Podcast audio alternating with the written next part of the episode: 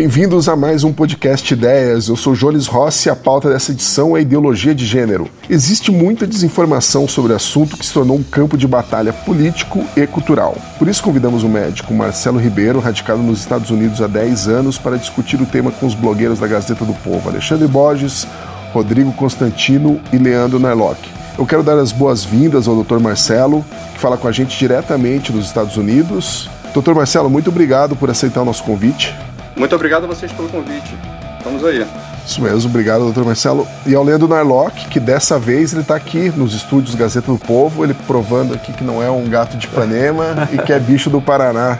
Sim, senhor, aqui para os nossos ouvintes paranaenses. Com bom microfone hoje, né? Ué, ó, tá uma voz de galã hoje aqui. Então, antes de começar o programa, eu quero agradecer aos assinantes que ajudam a manter o podcast Ideias e convido quem ainda não assina a desfrutar dos conteúdos exclusivos, como os blogs dos nossos colunistas Narlock, Borges e Constantino. Para assinar é fácil, é só entrar no site da Gazeta do Povo e clicar no botão Assine na parte superior da página. Eu vou começar o programa hoje com o nosso especialista. Vou ser bem direto aqui. Doutor Marcelo, o gênero é uma, uma construção social ou ele é biológico? Bom, uh, isso, essa é uma pergunta muito boa, porque existe uma confusão muito grande, né? As pessoas usam uh, muitas vezes como sinônimo gênero e, e sexo biológico e, e, não é. O gênero são, são os aspectos sociais, né? Os, os, aspectos políticos, culturais de ser homem ou mulher. E o sexo biológico é o que é, é genético, né? A carga genética do indivíduo, é a parte biológica mesmo que é indiscutível, independe de como a pessoa se enxerga. E daí que vem a identidade de gênero, né? Então, a identidade de gênero é, é, como o indivíduo se enxerga, qual o comportamento masculino ou feminino que ele se vê, né? Enquanto o sexo biológico é pré-determinado pela, pela natureza, né? Uhum. Então, existe essa confusão e, e o, a disforia de gênero, né, que é o transtorno de identidade de gênero, vem exatamente disso, né? Então, é, na imensa maioria dos casos, mais de 99% dos casos, há um alinhamento natural entre o, o, o, gênero do indivíduo e seu sexo biológico. Mas quando esse alinhamento não acontece, né, que você chama de, de disforia de gênero, transtorno de identidade de gênero. Perfeito. É, doutor Marcelo, existe uma confusão muito grande. A pessoa que tem esse transtorno de disforia de gênero, é, isso é, é uma classificação correta? A medicina ainda usa essa classificação? É, é, é a classificação oficial, né? Agora, não dá para dizer que não há controvérsias no, no, no, meio médico, né? Eu pretendo aqui me ater o máximo possível somente à parte médica dessa discussão, vou deixar a parte ideológica, política para vocês, uhum. mas isso é difícil, é um exercício difícil porque esse assunto ele é muito politizado e ideologizado, né?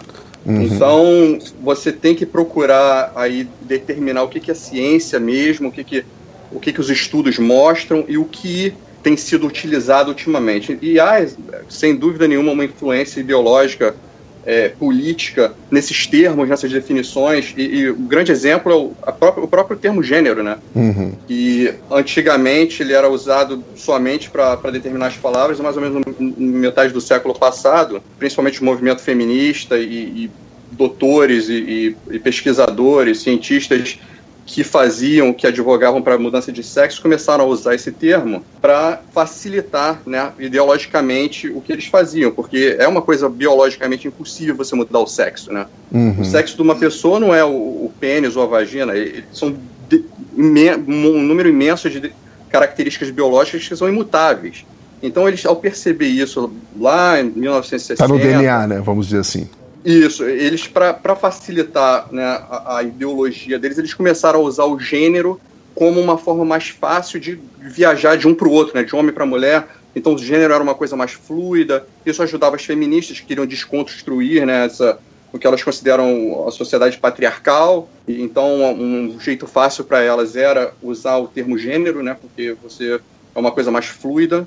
E aquele, aqueles cientistas e, e, médicos que queriam fazer é, cirurgia de transformação de sexo, porque era impossível fazer transformação de sexo, eles começaram a usar o termo gênero. Então, para a gente começar, porque daí eu vou querer já a colaboração dos nossos colunistas também, é normal que uma criança, é, aos 4, 5, 6 anos, como a gente vê é, alguns programas de televisão mostrando isso, é, enfim, sites, é, mostrando crianças com, nessa idade já se identificando com o, o gênero oposto, vamos dizer assim?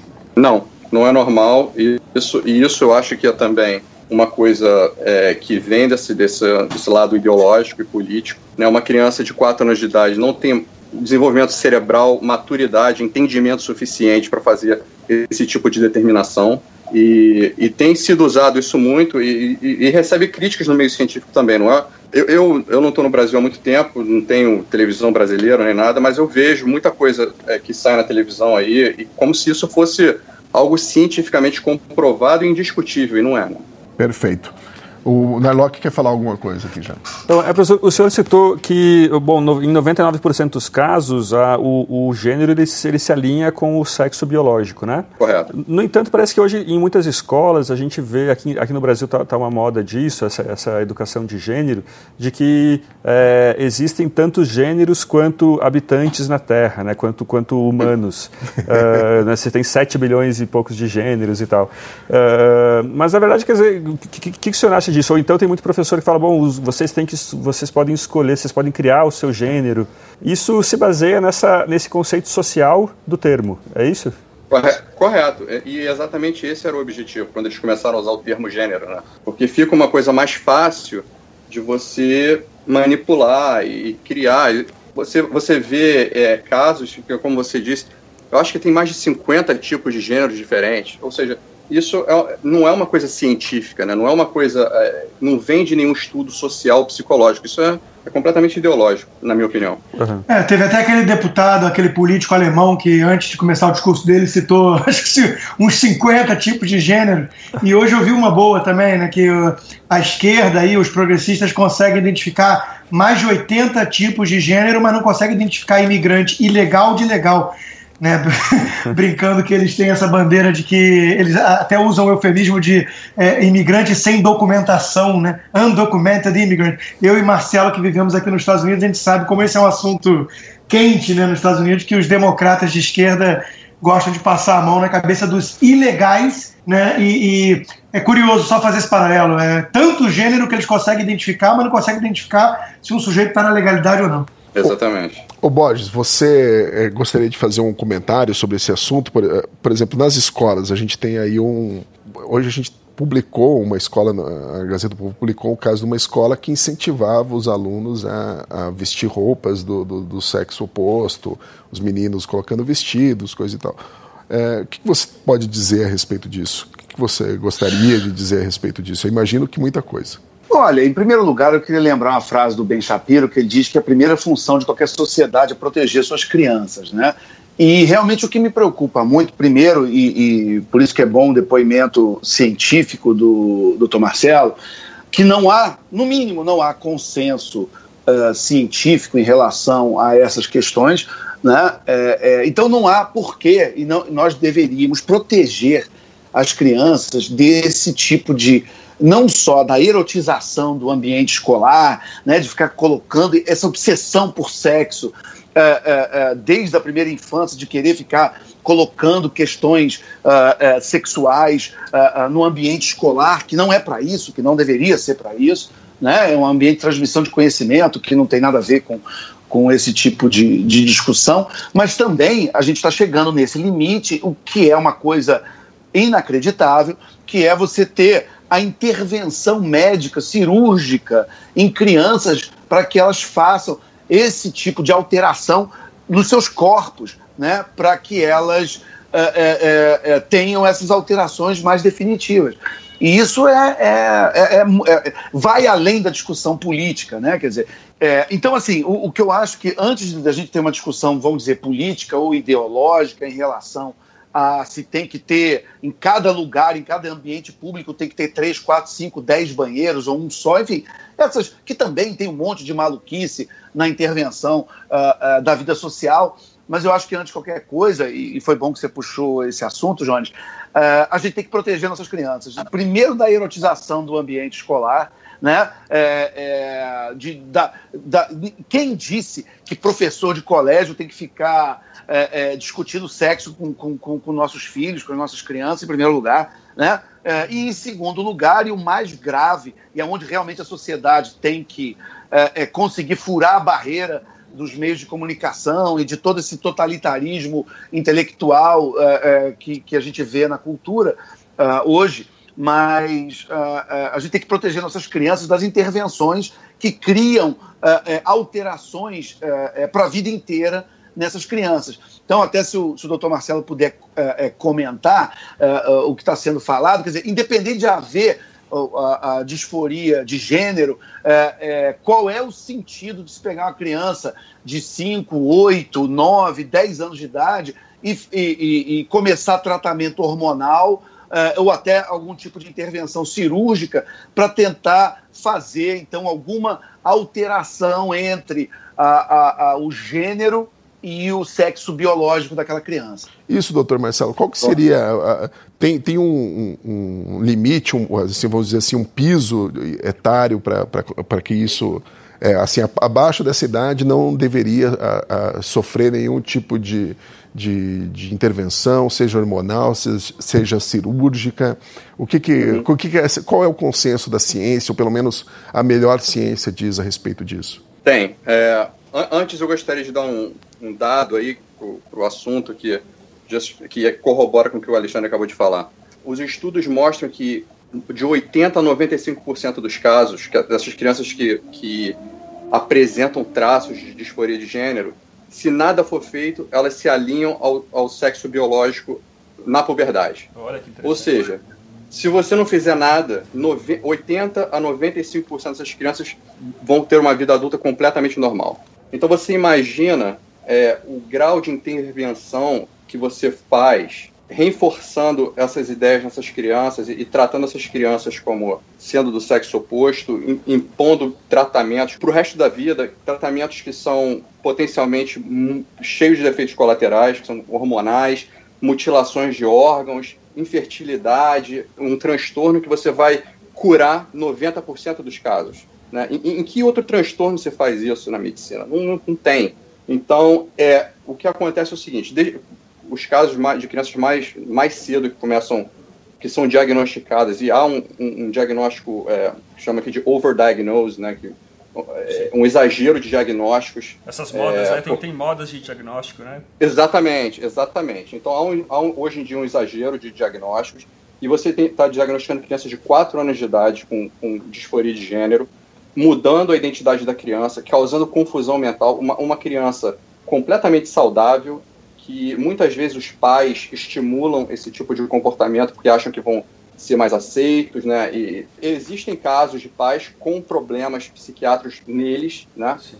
Pais com depressão e que, ou, ou, com outros problemas psiquiátricos que veem um alívio fazendo isso com, com o próprio filho. Já, já existem casos claramente descritos de mães que esperavam ter um menino e, e, e, entraram em depressão porque tiveram uma menina e começaram a vestir a menina como menino e isso aliviou a depressão dela, né? Então existem, existem casos de abuso sexual, casos de violência doméstica, onde a criança se sente é, mais protegida se ela, se ela fingir que é do outro gênero, por exemplo, o pai que bate na mãe, né? Então a, a menina começa a dizer que é menino para não apanhar do pai, e, e tudo isso está sendo overlooked, né? Está tá, tá sendo deixado como se não existisse. Você está perdendo a oportunidade de fazer esse tipo de diagnóstico e ajudar a criança para impor uma ideologia de gênero na criança, né? Então, o, respondendo a sua primeira pergunta agora, é, você normalmente o que se faz, mas isso muda e é perigoso, né? É, você, você, o que se faz é tra transformar a criança no gênero oposto, no sexo oposto, se vestir, não no sexo, no gênero oposto, se vestir como o gênero oposto e quando a criança chega por volta dos 11 anos de idade, é quando vai começar a desenvolver as características sexuais, né, secundárias, eles começam a dar hormônios que suprimem a puberdade, né? Então, você fica com aquela criança que pode não crescer, que tem de, é, problemas de desenvolvimento ósseo, cerebral, intelectual, que fica no meio termo ali tomando aqueles remédios, então não desenvolve as características secundárias pelos pubianos e, e a mama, né?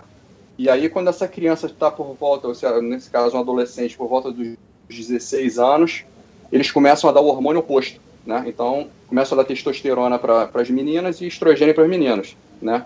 E aí, quando essa, esses indivíduos começam a desenvolver é, essas características completamente não naturais, ah, quando atingem a, a maioridade, é permitido que eles façam a, a cirurgia que chamam de mudança de sexo, mas há muita controvérsia, muita crítica contra esse termo, porque, como eu disse antes no início, você não muda o sexo. E, do, e do, vocês, é, Rodrigo, Alexandre, Nalok, vocês querem fazer algum comentário a respeito disso? É, não, só uma pergunta, eu sei que isso é mais da área jurídica, doutor, mas é, é, é permitido aos pais fazer isso? Claro, na minha, na minha, na minha opinião, não, não deveria ser permitido, né? É, os pais não podem ser presos ou condenados por, por, por algum assédio em relação aos filhos, algum é, algum prejuízo em relação a isso? Essa é pergunta muito boa, né? mas é, é uma, é uma, é uma, a parte jurídica disso é muito consequência da, da parte ideológica também. Né? Então, na verdade, o Colégio Americano de, Pediatras, de Pediatras, que é uma instituição das mais respeitadas de, de pediatras, fez uma crítica intensa de ideologia de gênero, de disforia, de diagnóstico precoce de disforia em crianças que não têm, e eles chamaram de abuso de menor, fazer esse tipo de tratamento de hormônios, supressão de, de puberdade nessas crianças, né? Então tem realmente essa, essa questão é, é, ética e jurídica, né? Mas que, na verdade, os pais estão sendo, é, muitas vezes, são os, os responsáveis né, por, por permitir isso, né? Não, eu tenho meus dois para colocar sobre isso. Como o Marcelo está dando uma aula de, da parte mais científica, eu queria falar justamente da parte ideológica da história. Né? Só para a gente não deixar de lado o big picture. Eu acho que tem três grandes pilares aí que explicam esse fenômeno recente, essa histeria com essa história, história toda, essa coisa toda de gênero. Né? Uma delas tem a ver com, com a obsessão da esquerda, dos comunistas em geral, há muito tempo, de destruir realmente o núcleo familiar, que sempre foi uma resistência ali a, a, aos é, anseios totalitários de de tiranos, de regimes que, que têm a pretensão de aniquilar né, com, com esse foco de resistência né, da, dos projetos totalitários. Então, é, é, um pilar é, é, insistir no ataque à família tradicional e esses conceitos. O outro tem a ver com aquela linhagem toda de Foucault, né, que é normatizar a loucura e, e, e, transformar em loucura o que é normal, né? ou o que era normal. Então, de novo, vem também com essa história de ir flexibilizando ou relaxando os conceitos do DSM, né? Dos, da, da, linguagem até me, da medicina, né? como se nada mais fosse distúrbio. Você não pode sequer usar o termo distúrbio para falar de uma pessoa que nasceu com pênis e acha que é mulher. Né, e, por aí vai. E, a, e, o terceiro pilar que eu vejo com, por trás disso é essa geração narcísica e a era do mimimi, né, que não aceita nenhum tipo de freio é, para seus apetites. Então, o próprio Freud falava de inclinações de bissexualidade nos indivíduos, em fase de puberdade ou, ou pré-puberdade, enfim, é, as zonas erógenas de prazer.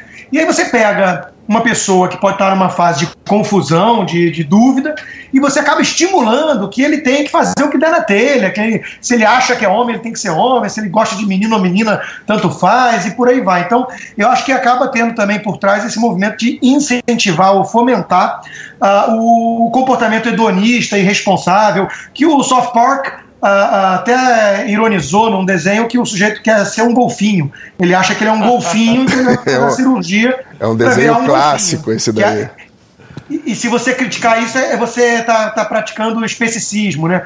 Então é, é, uma ironia boa, porque eu acho que está caminhando nessa direção. Se não tem limite, se o sexo não é destino, se a biologia não importa, né? Que essa é a mensagem deles, tudo é uma construção social. É, o que vem por trás é que, que nada mais vale. Por isso que eu acho que esse tripé é importante para explicar o fenômeno.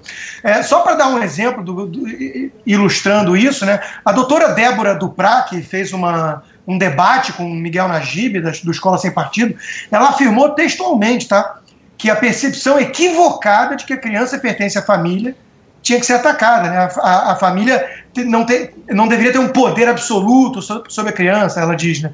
e que é, a criança tem que ser preparada para o Estado isso vem lá de trás, desde a discussão Esparta versus Atenas, enfim. É, é, se o filho com três anos de idade idolatra a, a, princesa do Frozen, que a família trate isso como, como a coisa mais normal do mundo e se você tentar levar para o outro lado ou falar que isso não é certo, você é um monstro preconceituoso. Então, vem sempre essa mesma narrativa, né? Contra o preconceito, a intolerância, o vale tudo, o quem, quem somos nós para dizer o que é normal ou não. Então, eu só queria trazer um pouco o, o debate para esse lado, mas é, fechando com a maior pesquisa que existe sobre gêmeos, pelo menos que o Hélio Schwartzman colocou na coluna dele, saiu na Nature Genetics, foi mais de 50 anos de análise envolvendo uh, uh, quase 15 mil pares de irmão gêmeo, né? E várias características. E, e, depois de todo esse estudo, a conclusão deles foi que é mais ou menos meio a meio genética e ambiente. Né? Tanto que o título da coluna do Schwartzman é Mezzo, Mezzogenes, Mezzoambiente. E eu tendo a concordar, né? o meu bom senso ou o que eu já li sobre o assunto, e os ingleses chamam de nature e nurture, que é exatamente isso. Quer dizer, nós temos características inatas e biológicas que não dá para brincar impunemente de tábula rasa. E, ao mesmo tempo, nós temos coisas que o, que o meio ambiente influencia bastante. O que essa turminha progressista e, e que não aceita limites e, e tudo mais está tentando vender aí é que a parte do nature, da biologia, da genética, ela não vale nada né? é tudo construção social. E isso é, é, é simplesmente uma aberração é, do ponto de vista científico, e eu queria que o Marcelo até é, dissesse se é verdade ou não isso. Só antes, o Narlock tem uma, tem uma eu queria fazer uma, uma, observação em relação aí o que o Constantino falou. Eu acho que uma coisa simples, assim, é, o Constantino falou que não pertence à família, eu acho que a gente um pouco concorda com isso, né? Porque se a criança pertence 100% à família e ninguém mais tem jurisdição sobre ela, então se a família decidir mudar o sexo dela, compete à família e pronto. E eu, como um liberal pra, radical, para mim isso até é, um, é uma contradição. Né? Então, peraí. Então, a quem pertence? Pertence também à, à comunidade, ao Estado? É, na, como, como o Borges falou, acho que é, é, é função da comunidade proteger as crianças, né? da, principalmente é, também da loucura dos pais. Acho que o Constantino uh, concorda comigo. Uh, o, o, essa história do, da tábula rasa, acho que para mim é uma perna a mais aí nesse tripé que o Constantino descreveu. E tem histórias muito boas disso. Né? Tem muitos pais que acham que não, se a gente não der armas e e carrinhos para o nosso filho e der bonecas, ele vai agir de forma diferente. É, tem família que não compra arma para os filhos, proíbe, proíbe armas e que eles veem de repente os filhos pegando almofadas e fazendo de bomba, né? Vou jogar uma bomba em você, pá!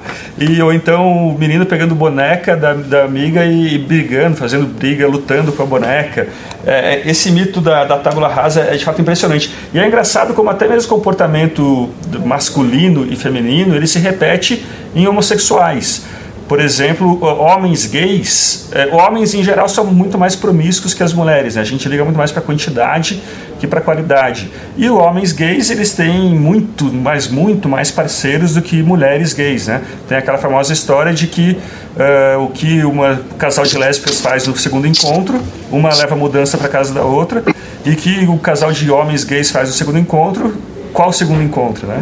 Então, e tem até pesquisas de gays da Califórnia que, que fala de uma média de 2 mil parceiros sexuais para homens, para gays com mais de 40 anos. Quer dizer, então mesmo essas, esses dá para ver que é, é biológico. De... É, basta comparar com os outros animais, né, mamíferos. Quer dizer, o, é. tem pesquisas e vídeos que mostram os macacos machos preferindo a brincadeira agressiva, treinando naturalmente para violência, né? E, e, a fêmea mais ligada à proteção da prole. Quer dizer, os animais também sofrem construção social de uma sociedade patriarcal. é ridículo o discurso da esquerda. É, inclusive, quando você tem uh, uh, uh, os tipos, vamos dizer que. Vamos falar de três tipos de casal, né? O casal hétero tradicional, um casal, vamos chamar de dois homens, e um outro com duas mulheres. E são dinâmicas totalmente diferentes e que respeitam muito o que a gente entende. Aí eu estou concordando com o que vocês estão falando, né, que dá nessa dinâmica. Né? Quando você junta dois homens gays, eles continuam tendo um monte de característica que você está acostumado a ver nos homens héteros. Ou quando você junta duas mulheres num casal, você também está. Eh, você acaba vendo nessa dinâmica da relação das duas muita coisa que você espera e está acostumado a ver de mulheres héteros. Né? Então, isso é uma, é uma coisa que se vê. E uma coisa também que você vê é Uh, por exemplo, uma coisa que é tradicional, que todo mundo sabe, é que homens têm uma atração normalmente muito visual uh, e, e, as imagens é que, que, fazem um tipo de excitação sexual. Então é por isso que tem, por exemplo, revista masculina com foto de mulher pelada e já não é uma coisa comum de mulheres quererem ou ter um mercado para ficar comprando revista de, de fotos de homens pelados. Agora, os gays consomem revistas de homens pelados. Né? Então você tem uma, revistas. Por quê? Porque o, o, o, homem ele, ele pode ser gay, mas ele continua sendo geneticamente estimulado por imagem. Então, ele mesmo sendo um, um, um homem gay, ele acaba gostando de uh, uh, ver foto homem. de homem pelado. Né? E isso é uma coisa que não, já, não, já não é tanto atrativo para mulheres, o que mostra também um componente aí da, da, da, carga genética muito forte, né? Ou seja, levem biologia a sério, né? Não brinquem com isso em, porque não vai ser impune. Doutor Marcelo, a gente está falando muita besteira ou... não, tá perfeito. É, eu, eu dou até o exemplo do do paraquedista, né? Que o, o, o paraquedista, quando, ele vai, quando ele vai pular do avião, a, a, a velocidade de aceleração da gravidade é 9,8 metros por segundo ao quadrado se ele achar por bem que é 5 ou 4, ele vai se esborrachar no chão. Né? É, é a mesma coisa com a, com a medicina, com a biologia, né? Você, quando você começa a dar muita importância para o sentimento, para o que as pessoas acham, é, e menos importância para o que é, né, realmente, é, você começa a ter resultados desastrosos. E, e isso é visto em estudos, né? É, é os estudos não são muito longos, isso é uma coisa relativamente nova mas quando você estuda é, os, o tratamento proposto desses, desses é, indivíduos com disforia de gênero que fazem cirurgia de alteração de sexo, é, o, o, índice de, de, de, suicídio é o mesmo, eles continuam se matando. O, o, os índices de depressão, de outras patologias é, psiquiátricas, continuam mais ou menos a mesma coisa, né? E aí você ouve os críticos dizerem, ah, mas é porque essas pessoas sofrem preconceito, é porque é, a sociedade não aceita. Mas aí você vai ver os estudos são feitos na Suécia. Né? Isso é praticamente é, celebrado na Suécia. Né? Não tem pre praticamente nenhum preconceito na Suécia. É um dos países mais abertos a, a LGBT. E eles continuam se matando igual. Fizeram um estudo até em São Francisco. Eu estava lendo um estudo que é, o índice de depressão é, é, o mesmo em São Francisco, nos Estados Unidos, que é, é a capital gay do mundo. Né? Essa, essa... A gente tem essas taxas? Eu já vi, acho que em algo em torno de 80%, é por aí mesmo? É, o, índice de, de suicídio em, em, transgêneros que fazem a, a, mudança de sexo é 20 vezes maior que da população normal. Nossa. O índice de depressão é 60, 55, 60%. A tentativa de suicídio, um terço deles tentam se matar. Isso depois de feito o tratamento. E, e é uma coisa que, é, infelizmente, é, quando esse assunto é discutido, mesmo no meio científico, tem muito xingamento, é, é, é muita acusação de transfóbico. E, e, não é verdade, né? Eu, eu, eu sou a pessoa mais tolerante do mundo. Eu duvido que alguém seja mais tolerante que eu, né? Eu sou tolerante, mas eu sou, eu, eu sou pró-tolerância, mas contra a afirmação da, de uma ideia falsa, né? Porque isso não ajuda a pessoa. Se você realmente tem compaixão por essas pessoas, você não quer que essas pessoas continuem se matando nesse, nesse ritmo, né? Então você tem que procurar tratamentos mais eficazes. E, e isso passa por mudar esse tipo de abordagem que está sendo feita, né? Que é de reafirmação. Né? É, o Marcelo, eu dou até um bom exemplo em relação à tirania da visão versus a realidade, né? Foi com a questão do HIV, né, da AIDS. A, a, a turma ideológica não deixou se falar em grupo de risco, em comportamento de risco. E isso, quanto, quantos gays morreram por conta dessa desinformação, né? Ótimo exemplo. É o exemplo do socialismo mesmo, quer dizer, criar um novo homem, um sujeito altruísta, que vai acordar todos os dias pensando em como fazer o bem para a humanidade em abstrato e não se preocupar com seus próprios interesses. Né? Isso, quantas pessoas morreram por conta da tentativa de, de criar essa utopia? De novo, é fechar os olhos para o que é e deixar a tirania da visão, que é a ideologia, né? É, a visão ideológica falar mais alto. Isso é, isso é uma coisa infantil. E eu concordo, só pegando um gancho com o que o Marcelo falou agora, que isso não é a verdadeira compaixão ou tolerância. Ao contrário, isso é absolutamente é, é, criminoso para com essas minorias e essas pessoas que sofrem. Você banalizar da forma que algumas novelas e, e intelectuais estão banalizando a, a uma mudança de, de, sexo, entre aspas, né?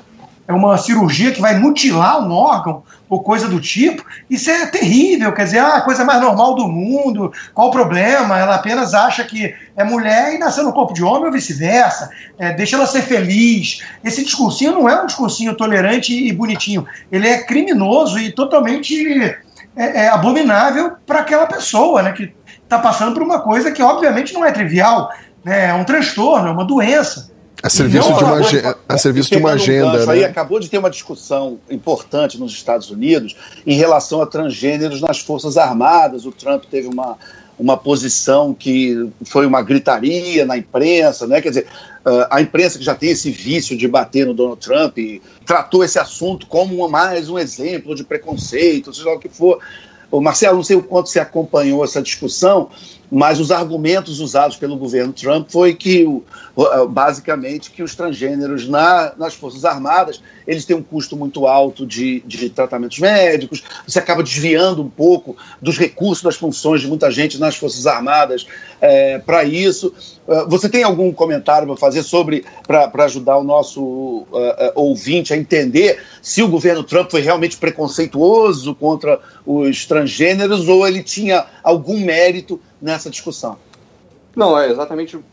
Volta ao que eu acabei de dizer, né? É, o discurso fica ideológico e pouco produtivo, né? Porque é, é xingamento, é, é, uma agenda política. Mas você vê no, quando o, o, Donald Trump, na verdade, ele revogou, né, uma ordem do, do Obama, do, do, governo anterior.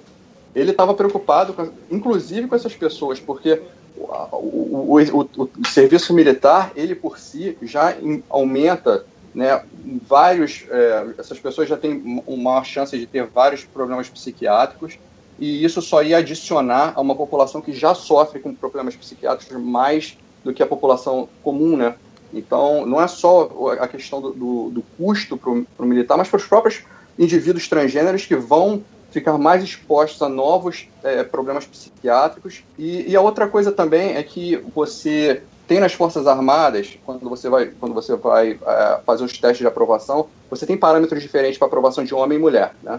Então, quando você é, pega um homem que, que pensa que é mulher, ou na verdade, até um exemplo melhor de uma mulher que pensa que é um homem, e, e você tem que botar para competir com os outros homens, né, essa mulher. E é uma coisa, é uma, uma desvantagem para essa pessoa. Por outro lado, é, o, a mulher que pensa que é que o homem que pensa que é mulher, ele vai enfrentar parâmetros de aprovação menores e vai acabar sendo aprovado sem estar preparado para a batalha. E na batalha, como eu falei, deu, deu o exemplo do paraquedista, né? Na batalha, ninguém quer saber o que você acha de você, se você qual é o seu sentimento, é, é, se você está chateado com o que dizem de você. Você tem que ser produtivo, tem que matar para não morrer, né? Então, quando você faz um, uma, uma um movimento ideológico e político ignora a realidade científica, você tem todos esses problemas. É, é Recomendo aos nossos ouvintes os livros do Theodore Dalrymple sobre esses assuntos que o Marcelo está repetindo, sentimentalismo, essa coisa da, né, que as pessoas estão colocando ah, o que eu sinto acima de qualquer coisa. É o, o, o médico britânico Theodore Dalrymple tem ótimos livros sobre isso. E sobre a história do tábula rasa. Médico que, que é psiquiatra, antes, né? O Steven Pinker tem um livro ótimo também. Sim. É, o, o para mim isso tudo é, é, reflexo de que um problema da, do nosso tempo é a falta de problema, né?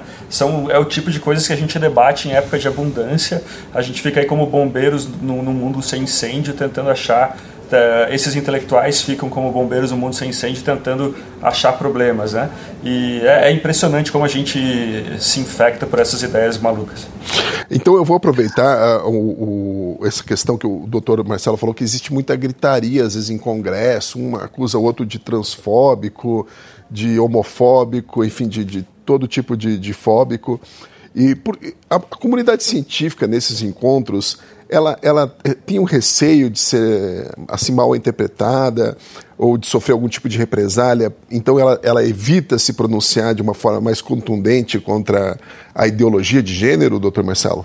Olha, eu acho que é difícil de você colocar como um motivo único isso. Uhum. Eu acho que são vários motivos, apesar de que muitos cientistas estão se levantando contra essa ideia, porque é, é, com uma ideia absurda, como deu o exemplo do, do, do Colégio de, é, de, Americano de Pediatria, que fez um, um, um artigo excelente que é, é destrói completamente é, essa ideia de que se deve estimular crianças pequenas incapazes de fazer, de tomar decisões a, a, por, esse, por esse caminho. a própria, própria psiquiatria de Harvard, um dos grandes psiquiatras de Harvard, especialista nesse assunto, foi uma voz é, importantíssima é, nos, an nos, anos 90, 2000, no início dos anos 2000, e ele continua falando, mas ele, ele não é mais o chefe da psiquiatria de lá.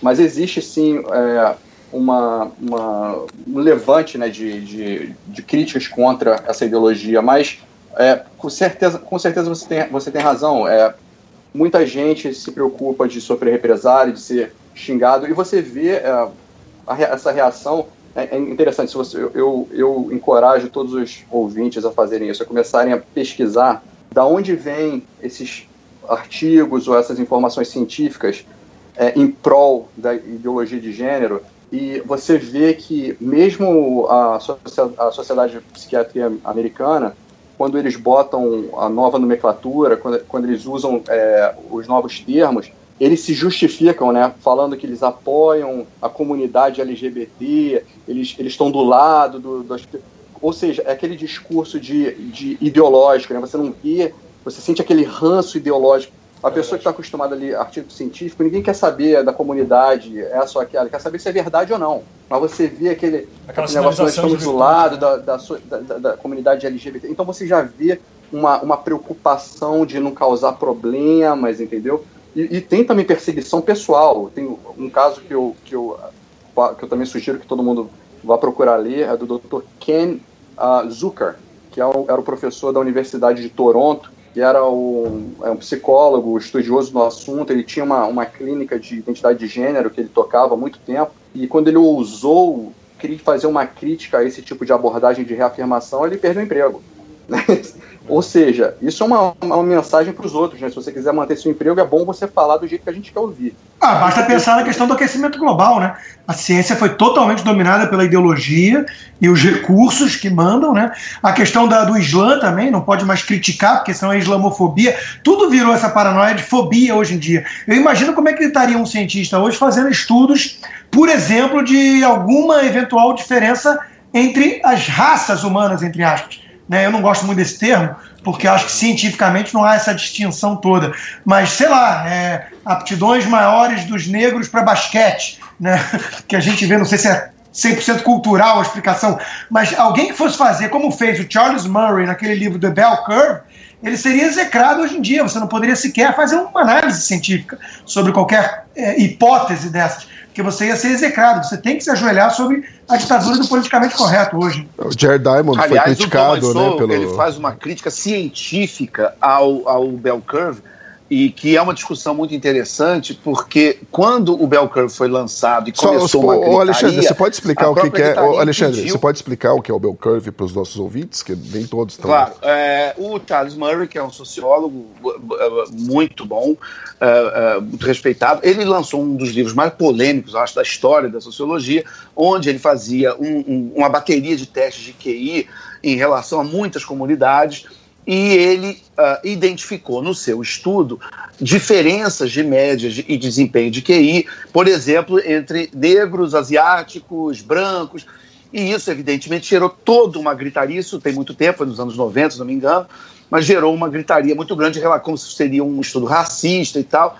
E o que acontece? Qual o problema da gritaria? O problema da gritaria é que, aparentemente, o estudo do Charles Murray realmente tem problemas.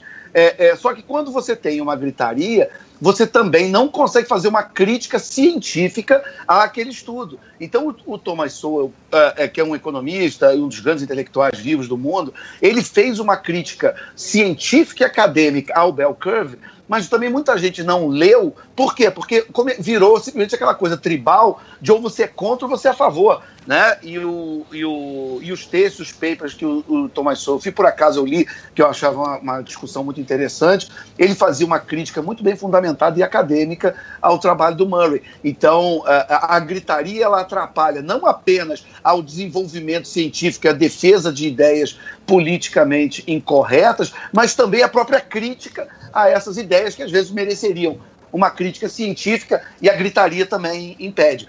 Mas eu queria pegar um gancho rápido com o, o assunto que vocês estavam discutindo e perguntar para o doutor Marcelo, já que a gente estava falando também das Forças Armadas, em relação aos transgêneros e esses tratamentos nos esportes. Né? Que você também agora tem, começa aos é, poucos a é ter essa história do transgênero que, que, que vai disputar competição esportiva uh, uh, no, no, que seria no, numa, no seu sexo, na, na categoria do sexo biológico uh, que ele está se identificando, né?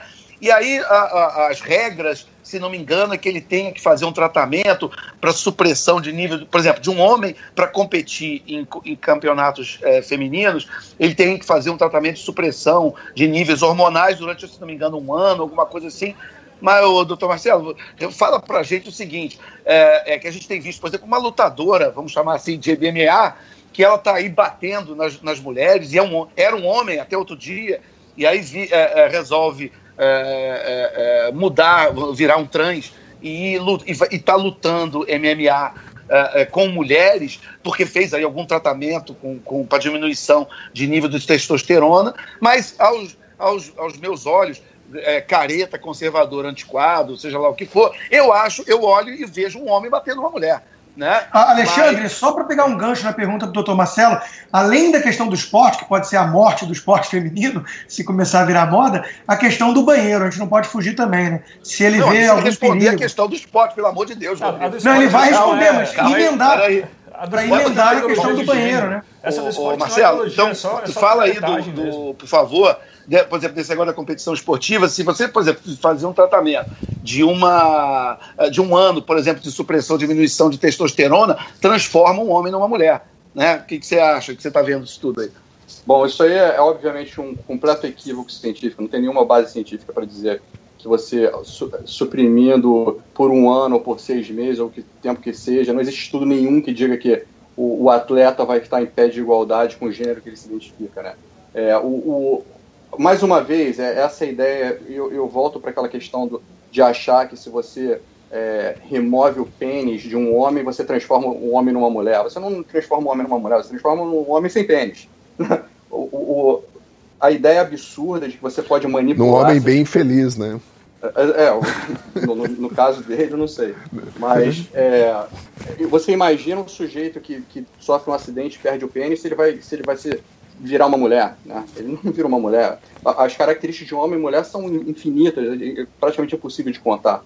Então você pode, por pressão de grupos é, é, políticos, vir com, essas, com, essa, com esse monte de critérios aí, de seis meses, você mede o hormônio. Mas a, o fato é que esse indivíduo já foi, cresceu num meio hormonal que alterou a massa muscular, a, a força, alterou a, a massa óssea, é, o sujeito não vai deixar de ser um homem porque a, a o nível hormonal dele está hoje parecido com o de uma mulher. Né? Isso é uma é coisa. É cientificamente absurdo. Inclusive, pode acontecer naturalmente, né, doutor Marcelo? A pessoa pode ter uma queda perfeito. hormonal e não se tornar mulher, né? Perfeito, perfeito, exatamente. Você, vai, você imagina um homem na menopausa masculina lá, você mede os níveis hormonais dele, tá parecido com o da mulher, ele vira mulher. Não, é uma, é um negócio completamente não científico, né? Carece completamente de embasamento científico. Toda essa discussão. É, é, é, é, é eu, eu fico realmente assustado com, com a situação de que está. Estamos no e terreno do achismo. vai muita né? mulher, né? Porque vai praticar esporte numa desigualdade absurda. Só se botarem, só se botarem os velhinhos lá para competir com as mulheres. É perfeito. Você bota um, um, uma pessoa que cresceu, que tem a massa muscular toda de homem, mesmo que altere um pouco a massa muscular com um ano de tratamento de hormonal, ele vai continuar sendo um homem na hora de, de bater na mulher. E é por isso que ele, provavelmente é por isso que ele está ele está ganhando com facilidade, né, espancando a mulher no ringue. E, e, as pessoas que costumam dizer que se preocupam tanto com a mulher, não, não, não vejo nessas horas falarem muita coisa. Perfeito. Doutor é, Alexandre, Rodrigo, Narlock, vocês querem fazer mais alguma não, pergunta? Não, eu acho que gente... queria falar do banheiro, né? Quer dizer, do. Ah, é, do banheiro. Essa história de você falar que ah, o homem acha que é mulher e entra num banheiro unissex e, e botar um marmanjo barbado num banheiro com uma menina de seis anos, quer dizer, do ponto de vista científico aí, a gente está brincando com fogo, né? No, é, novamente é aquela ideia de que você pode manipular o que é homem e o que é mulher, né? Baseado no, no vestimento, no hormônio que tomou, você deixou, você criou barba tomando hormônio, né? Aqueles instintos, a, a, eles não mudam, né? E eu entendo a pessoa que fica desconfortável de ter a filha pequena no banheiro com um homem, que acha que é mulher, né? Então, olha, gente, eu quero agradecer a participação do. Ninguém mais quer fazer nenhuma pergunta? Borges, você falou pouco hoje, Borges. É, não, acho que a gente tem que também diferenciar é, um pouco a, a, ideologia de gênero da pura picaretagem, né? Um, um marmanjo querer entrar, arranjar um motivo para entrar no banheiro das meninas, isso é coisa de moleque. É mais, muito mais do que ideologia de gênero, é molecagem, né? E também a mesma coisa desses homens que competem com as mulheres, é, é mais picaretagem que outra coisa, na minha opinião. Borges. É isso aí, quer dizer, são coisas que a gente comenta, né, que a gente é, é, usa o nosso bom senso, o senso comum, mas é a importância da gente ter um médico falando em termos científicos é também para parar, parecer que isso é uma polêmica ideológica. Né? Isso, na verdade, é uma invasão da ideologia da política na ciência. Como o Rodrigo muito bem destacou, que a gente vê isso acontecendo em questões climáticas, a gente vê isso acontecendo na economia desde o Marx.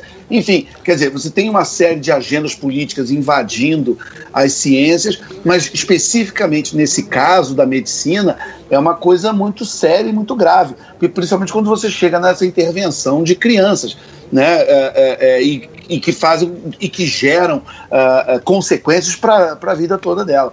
Então é, é por isso que eu queria até agradecer a, a, muito a presença do doutor Marcelo, o testemunho dele, né? Porque aqui ninguém está fazendo um discurso ideológico, a gente está conversando com um médico e ele está esclarecendo uh, como uh, está, até que ponto está o desenvolvimento científico nessas questões e do absurdo que é, por causa de opções ideológicas, esse, esse tipo de intervenção na vida de crianças ou nesse tipo de, de, de maluquice, é, como, por exemplo, é, é, competições esportivas onde você tem homem batendo em mulher. Posso é, fazer uma, eu... um último adendo? Claro, é, não, doutor Marcelo. Você vai ter a palavra final aqui como ah, convidado. Eu vou fazer só uma, uma breve também um breve agradecimento à presença do doutor Marcelo. Eu concordo 100% com o Alexandre. Eu acho que é fundamental trazer a voz da medicina, da ciência, porque não é um debate apenas de opiniões, como hoje em dia a coisa que mais existe por aí é palpiteiro, né? E eu queria só fechar eu, eu, dizendo que eu tenho escrito muito texto sobre esse assunto. Se fizer pesquisa no meu blog com identidade de gênero, você vai achar um monte de coisa, porque eu estou realmente horrorizado com a, a velocidade que está andando a questão ideológica versus a ciência. E, e eles estão enfiando goela abaixo de todo mundo a ideia de que tanto faz o que cada um é ou não, do, do ponto de vista é, é, sexual não quer dizer nada, não tem nenhuma biologia que importe, é, não há destino, né? sexo não é destino, é uma escolha, e por aí vai. A gente está vendo chegando a crianças de 3 anos de idade, 4 anos de idade. Os, a, a, malucos disfuncionais de Hollywood e do Projaquistão, como diz o Borges, né, é, vendendo a ideia de que isso é a coisa mais cool e descolada do mundo. Ah, meu filho acha que é filha, que bonitinho, né? E isso é muito sério, isso é muito grave que estão fazendo com as crianças. E, e, eu queria fechar aqui com, essa, com esse alerta, né? Não, não tenham medo da patrulha politicamente correta contra os estereótipos das, da construção social e deem armas de brinquedo para seus filhos, é, carrinhos e pintem o quarto de azul e para suas filhas pintem de rosa e deem bonequinha e casinha, porque é fundamental reforçar que existem papéis complementares, tá? A, a, a, os, as feministas casaram com os marxistas e levaram a luta de classes para dentro do lar, para dentro da família. É, homem e mulher não estão em guerra, tá? Eles são complementares, existem funções distintas para o papai e para a mamãe para o homem e para a mulher. E a, a, esquerda progressista não tolera isso e quer destruir isso. Tá? Eu acho que esse é o grande alvo deles. Então, só queria fechar com isso e agradecer mais uma vez a presença do doutor Marcelo. Doutor Marcelo, é, só queria fazer também, um, só um, um último ponto em relação a essa. Eu, eu, andei escrevendo sobre isso, eu fiz um texto onde eu pegava o Chico Buarque como gancho para falar sobre a mudança do pensamento da esquerda nas últimas décadas, mas é interessante a gente lembrar que a esquerda, que tinha um discurso coletivista, quando ela vai para a política de identidade, ela vai para o individualismo mais radical, onde cada indivíduo é um país, é uma raça, é uma identidade, e que ninguém pode falar com ninguém, todo mundo tem que respeitar todo tipo de pensamento ou ideia, é, é, só porque alguém pertence a alguma categoria, subcategoria, sub-subcategoria, e isso destrói o tecido social, isso destrói a política, isso destrói qualquer tipo de debate. Então, isso até alguns esquerdistas de uma da old school, vamos dizer assim, de uma de, de gerações uh, anteriores, eles mesmos então, começam a perceber o problema disso e começam a se rebelar contra esse, esse radicalismo da política de identidade que é uma, é uma coisa muito destrutiva, né? Porque, como o doutor falou, quer dizer, é claro que existem diferenças biológicas uh, uh, seríssimas uh, que, que, desenham as, as, as, sociedades humanas desde sempre. Quer dizer, nós não estamos falando uma coisa apenas ocidental ou do Brasil, né? Se você for pegar homens e mulheres entre esquimós, entre mongóis, entre nigerianos, entre habitantes ali da Patagônia, sei lá, algumas características você encontra muito específicas. Eu vi pesquisas sobre isso, por exemplo, aversão a risco. Né? Mulheres, em qualquer lugar, em qualquer sociedade, em qualquer tempo, tem uma tendência a ter é, é, aversão a risco, e homens gostam mais de, de se arriscar, por exemplo, isso é comprovado. Né? Então, os cérebros têm algumas funções neurais um pouco diferentes, tal, que, que parece que a radiologia já, já viu, o doutor pode até confirmar ou não isso, enfim. Mas a gente respeitar um pouquinho a natureza, parar de brincar com as vidas humanas por causa de ideologia é, é, e tentar voltar um pouquinho à, normalidade em questões que não deveriam ser politizadas ou ideologizadas, mas deve, é, a gente deveria mais respeitar a ciência e a verdade. Homem é tudo miolo mole, né, Borges? É, é tudo. Uh, quer se arriscar, pular do, de paraquedas, Isso. pular do penhasco, é. fazer esporte é, radical. Essa é uma pesquisa muito interessante. Torcer pro Flamengo. Foi feita em 60 países e tem um monte de características é, é, que você vê que, são, que qualquer sociedade, é, você vê essa, essas é, diferente. Por exemplo, ser aberto a falar das próprias emoções. O que, que, você acha que deu? Em todas as sociedades, mulheres são mais abertas e gostam de falar mais do que estão sentindo, do que estão, né, do que, do que os homens. Em qualquer sociedade, qualquer lugar, qualquer... tem nada a ver com raça, tem nada a ver com nível socioeconômico, cultura, nada a ver. Enfim, então isso é, é, é bom a gente discutir para a gente trazer de novo a, a verdade, a normalidade, o bom senso à, à discussão. Tem um é, amigo meu que define assim: homem é bobo, mulher é chata. Eu acho que ele tem um ponto. É, se a gente tivesse uma mulher aqui, ela ia perguntar o nosso signo. Não, desculpa, é brincadeira. Gente. É, doutor Marcelo, por favor, o, o, seu, o seu comentário final. Bom, em primeiro lugar, eu queria agradecer muito a vocês. Foi um prazer enorme. É, eu, eu, adorei contribuir com, com esse podcast. É, eu, eu, sou ouvinte, eu, eu, adoro, vocês são ótimos. É, e eu queria terminar dizendo que a gente precisa, sim, é, de tolerância, a gente precisa de respeito e amor com essas pessoas, principalmente, é, mas não afirmação e não celebração. Né? Então, quando você tem um indivíduo com anorexia nervosa que pesa 30 quilos e acha que está obeso, você não oferece a ele um, um, uma lipoaspiração para ele se sentir mais feliz, né? É, isso soa absurdo, mas é basicamente o que está sendo feito. Você está oferecendo é, amputação de pênis para pessoas completamente com um corpo completamente saudável, que o problema está na mente, né? Então é a mente que tem que ser tratada. Não é a sociedade que tem que ser tratada, é o indivíduo, né? Então, é, mais uma vez eu queria agradecer e, e foi um prazer e estou à disposição sempre precisar. Nós que agradecemos, doutor Marcelo. É um, é um, prazer enorme ter o senhor aqui com a gente. Resolveu inúmeras questões. Tenho certeza que o ouvinte vai adorar ter, ter esse podcast, vai ouvir várias vezes, pra, vai voltar quando tiver alguma dúvida. Assim eu encerro mais um podcast Ideias. agradeço a audiência, agradeço Doutor Marcelo, aos nossos blogueiros e até semana que vem. Muito obrigado.